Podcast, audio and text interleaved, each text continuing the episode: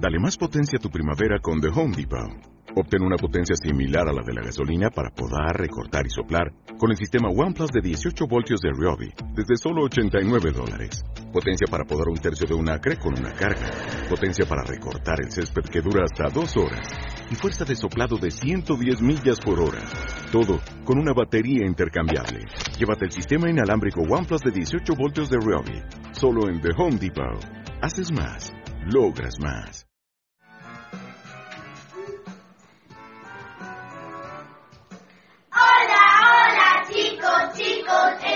Saludo más cordial. Choca, choca, los cinco, los cinco, esta mi costumbre saludar. Hola, hola chicos, chicos, en nuestro saludo más cordial.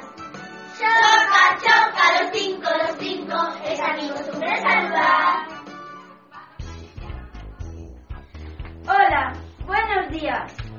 Somos los alumnos de Madrona. El título de nuestro programa es Titirimundi.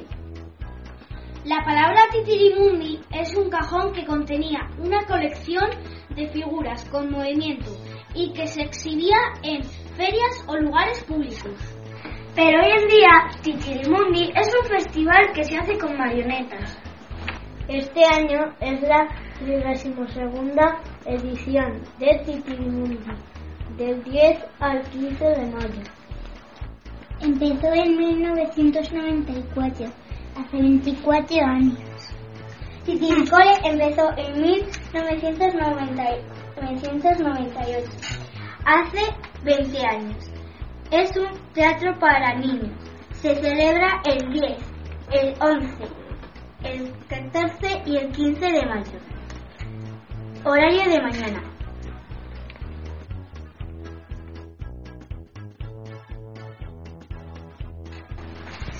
En el salón de actos de la escuela de Magitares.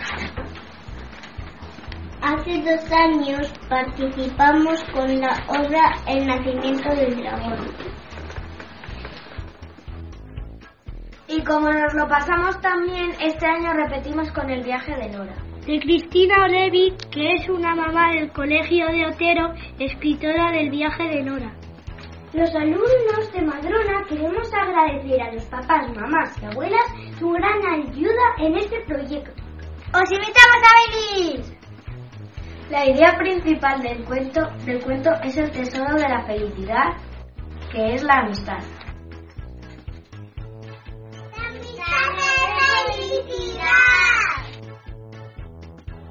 Algunos actores y actrices son La estrella azulera. La luna alta. La estrella Laura. Os dejamos con Ontoria.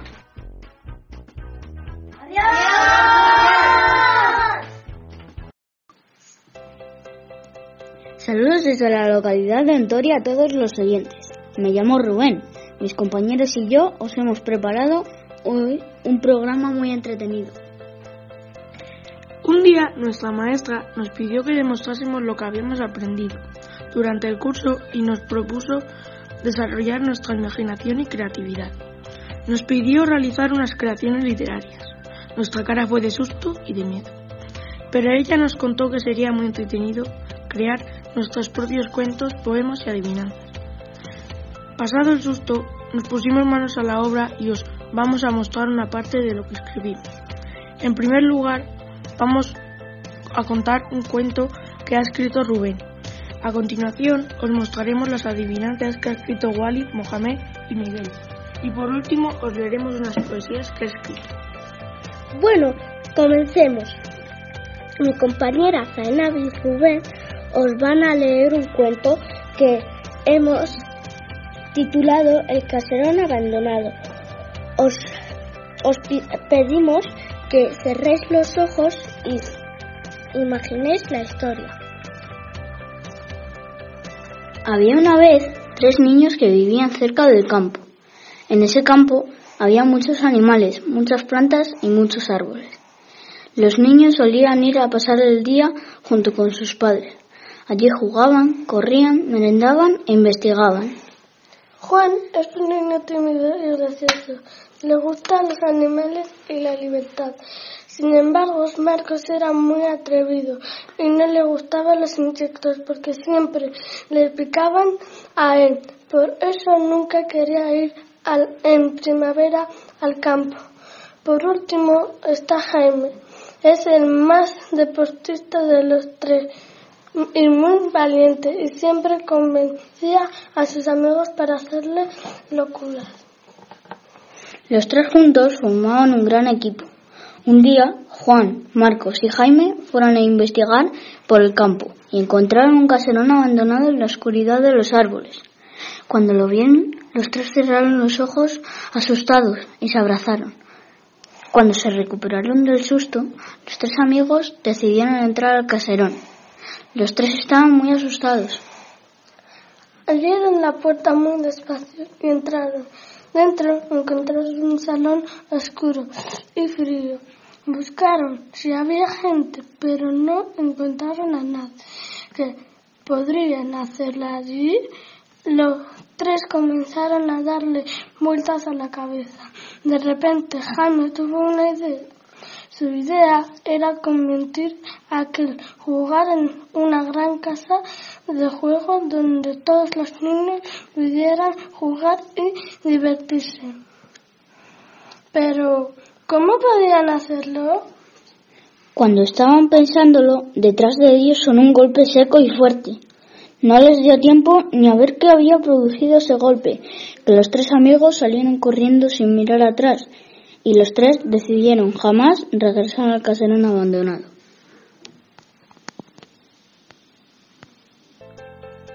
¿Qué os ha parecido la historia? Esperemos que os haya gustado. Ahora es el momento de escuchar las adivinanzas que hemos creado algunos de mis compañeros. Para ello tenemos con nosotros a Wally y Mohamed. Hola chicos, ¿cómo estáis? Estamos nerviosos, pero muy contentos de estar aquí para mostraros algunas de las adivinanzas que hemos escrito. Vamos a comenzar. Os contaremos unas adivinanzas y os daremos unos segundos para pensar la solución. En esos segundos haremos el sonido de un reloj. Tic-tac, tic-tac y mis compañeros os darán la solución. Comencemos entonces. Adivina adivinanza.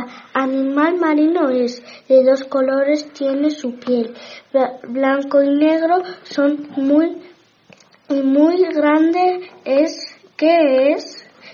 Tic tac, tic tac, tic tac, tic tac es la orca. Adivina adivinanza.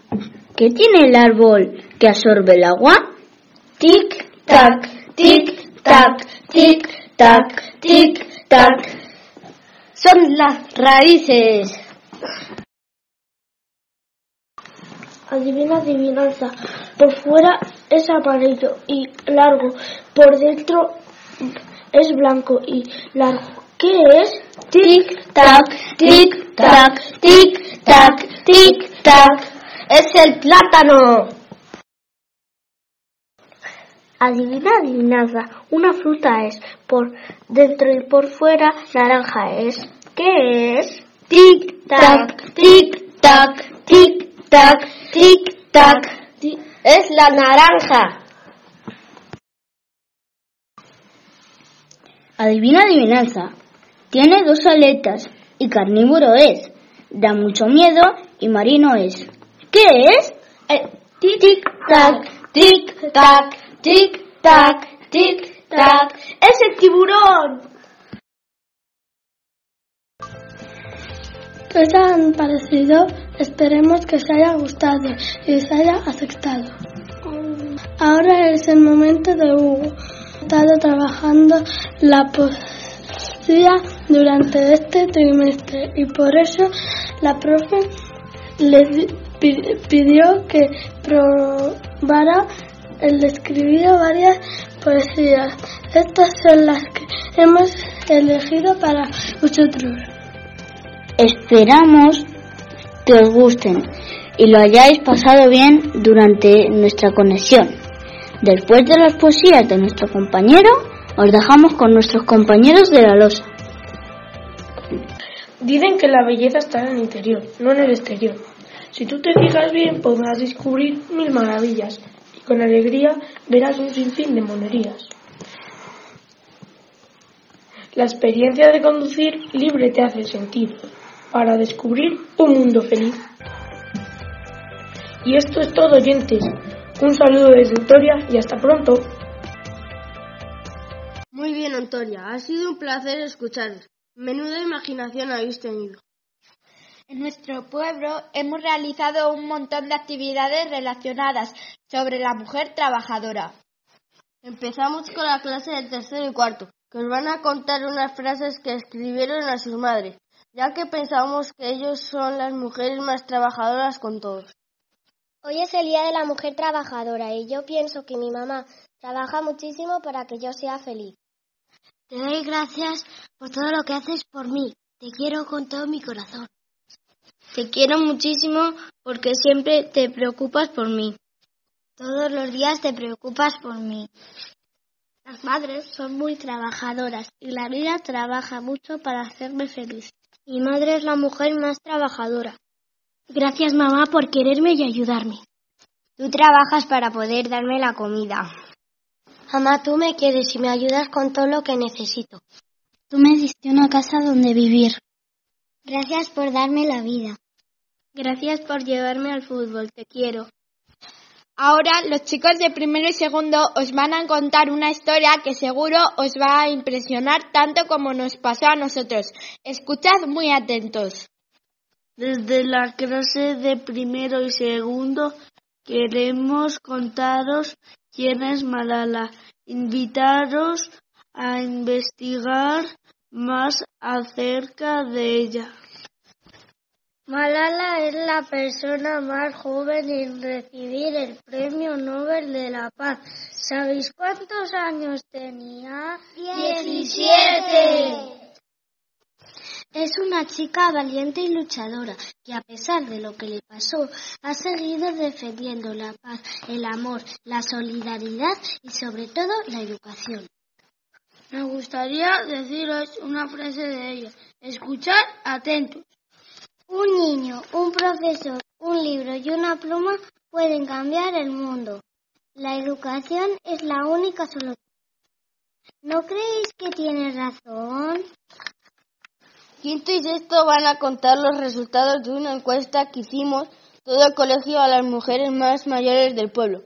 Seguro que os va a sorprender algunos, algunas respuestas. La primera pregunta es, ¿te consideras mayor? Algunas mujeres dijeron que sí y otras que no. No os tenéis que considerar mayores porque vosotras trabajáis en casa y fuera. Si estuvieseis mayores estaríais en casa sin poder, sin poder hacer nada. La segunda pregunta que les hemos hecho es, ¿te consideras bella? La mayoría han dicho que no, porque ya están mayores, pero la belleza no solo está en el exterior y en el físico, también está en el interior y en la amabilidad, en la altura, y eso tenéis un montón. La tercera pregunta que hicimos era, si trabajabas fuera de casa, ¿qué había más, hombres o mujeres? Ellas respondieron, depende qué trabajo. Por ejemplo, de costurera había más mujeres, pero de albañil más hombres.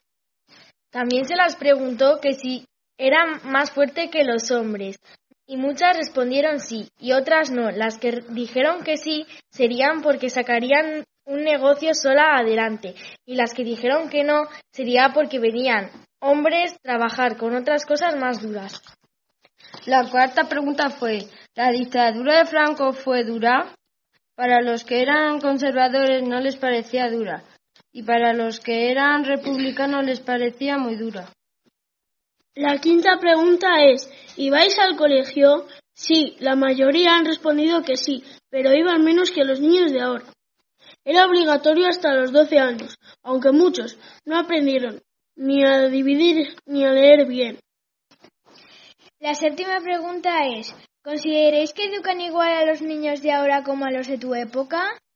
Y respondieron, no, porque los niños de ahora tienen más oportunidades de aprender y las desaprovechan porque están más pendientes de las novias y novios que los estudios, que es lo más importante.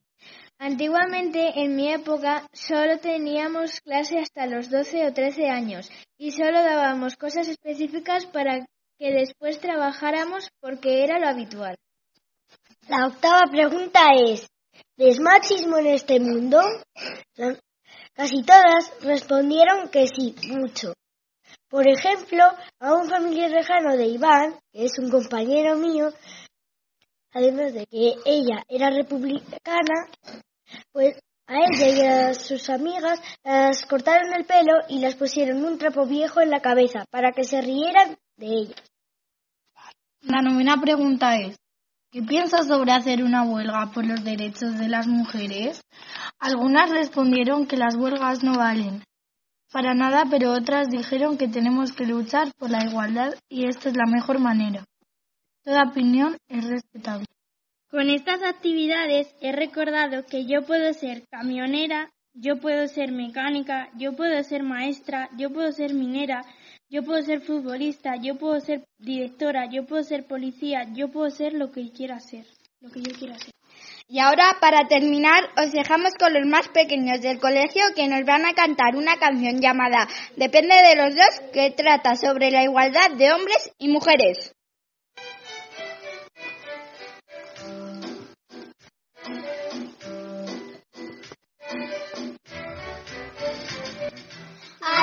Y Juan aprenden juntos y juegan juntos, son diferentes o no. Sabir y Mar trabajan juntos y pues construyen un mundo mejor. Fuertes, valientes, inteligentes. No tiene masculino, no tiene femenino, podemos ser tú y yo.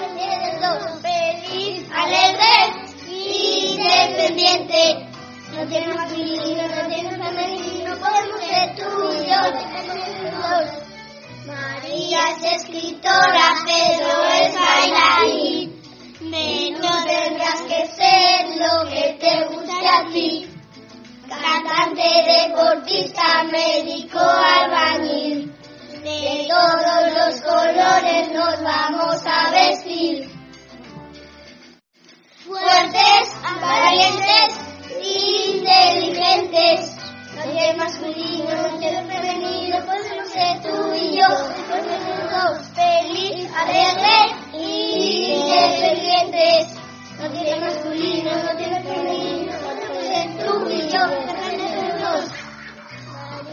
Y yo vamos a paz. Cuando vuelvas a casa, igual hay que limpiar. Aprieta los tornillos. Vas a descansar.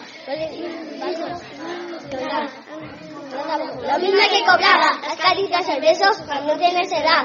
Aquí en el y de tu propiedad. Me vamos a torear. Fuerte.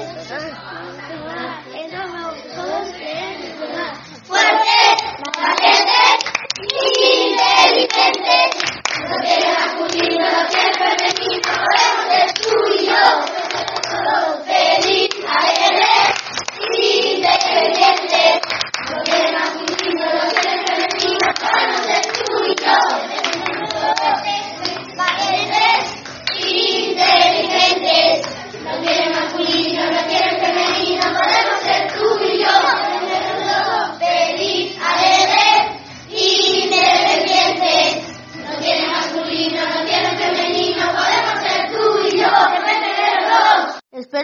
lo que os hemos contado os haya gustado. Desde Ortigosa damos paso a la losa. Hasta otra. Gracias, cómplice Ortigosa.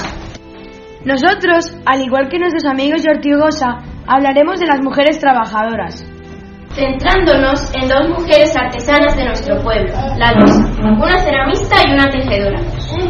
Tía Simone, sabemos que eres una magnífica ceramista, por eso te queremos hacer estas preguntas. ¿Cómo se hace barro? El, el barro se- no se hace, estos se encuentran en la naturaleza, lo ha hecho la naturaleza. Antes eran piedras Y muy poco a poco, con la lluvia ácida, con el hielo, con el movimiento del río, se ha pulido hasta partículas muy finas y que se ha hecho el barro, la arcilla también lo llamamos. ¿Cuál es el barro que más te gusta? Depende de lo que voy a hacer. Para una escultura os he traído un cacho de barro aquí que cuando lo tocas lo vas a notar que tiene como piedrecitas. Y esto hace que el barro es más, más fácil hacer una estructura. Luego, cuando trabajo con el torno, no me viene bien tener piedrecitas en el barro.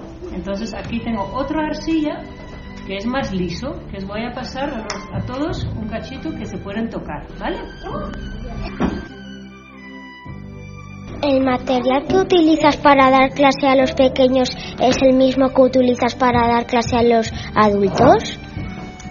El material que uso con los niños también uso con los adultos, pero no todos los materiales que uso con los adultos puedo usar con los niños, porque algunos de los mm, ingredientes, algunos de los esmaltes, por ejemplo, son tóxicos y tengo que cuidarme más con los niños.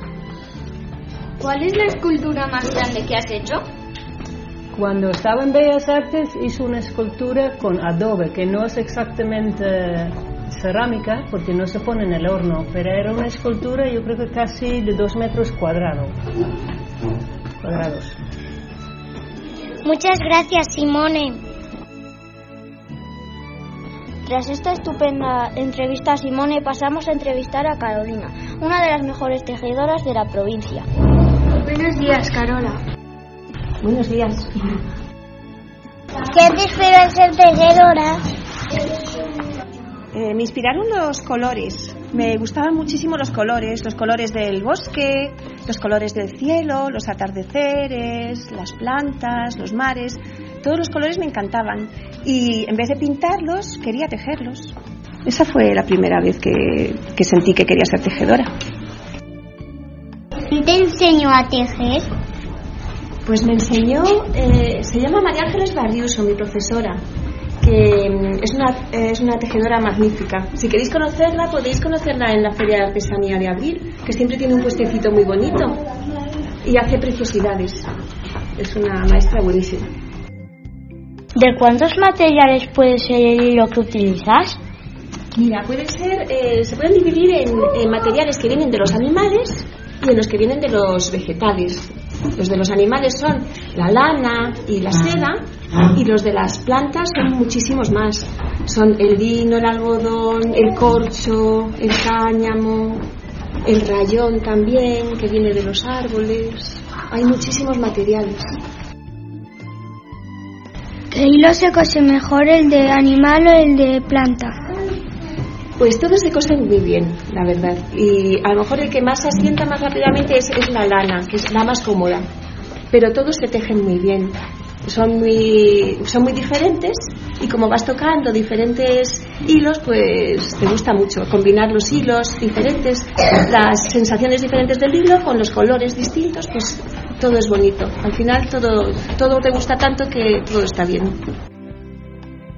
Gracias, abuelita. Pues esto es todo, amigos. Esperemos que este programa os haya gustado y nos despedimos. ¡Hasta la próxima!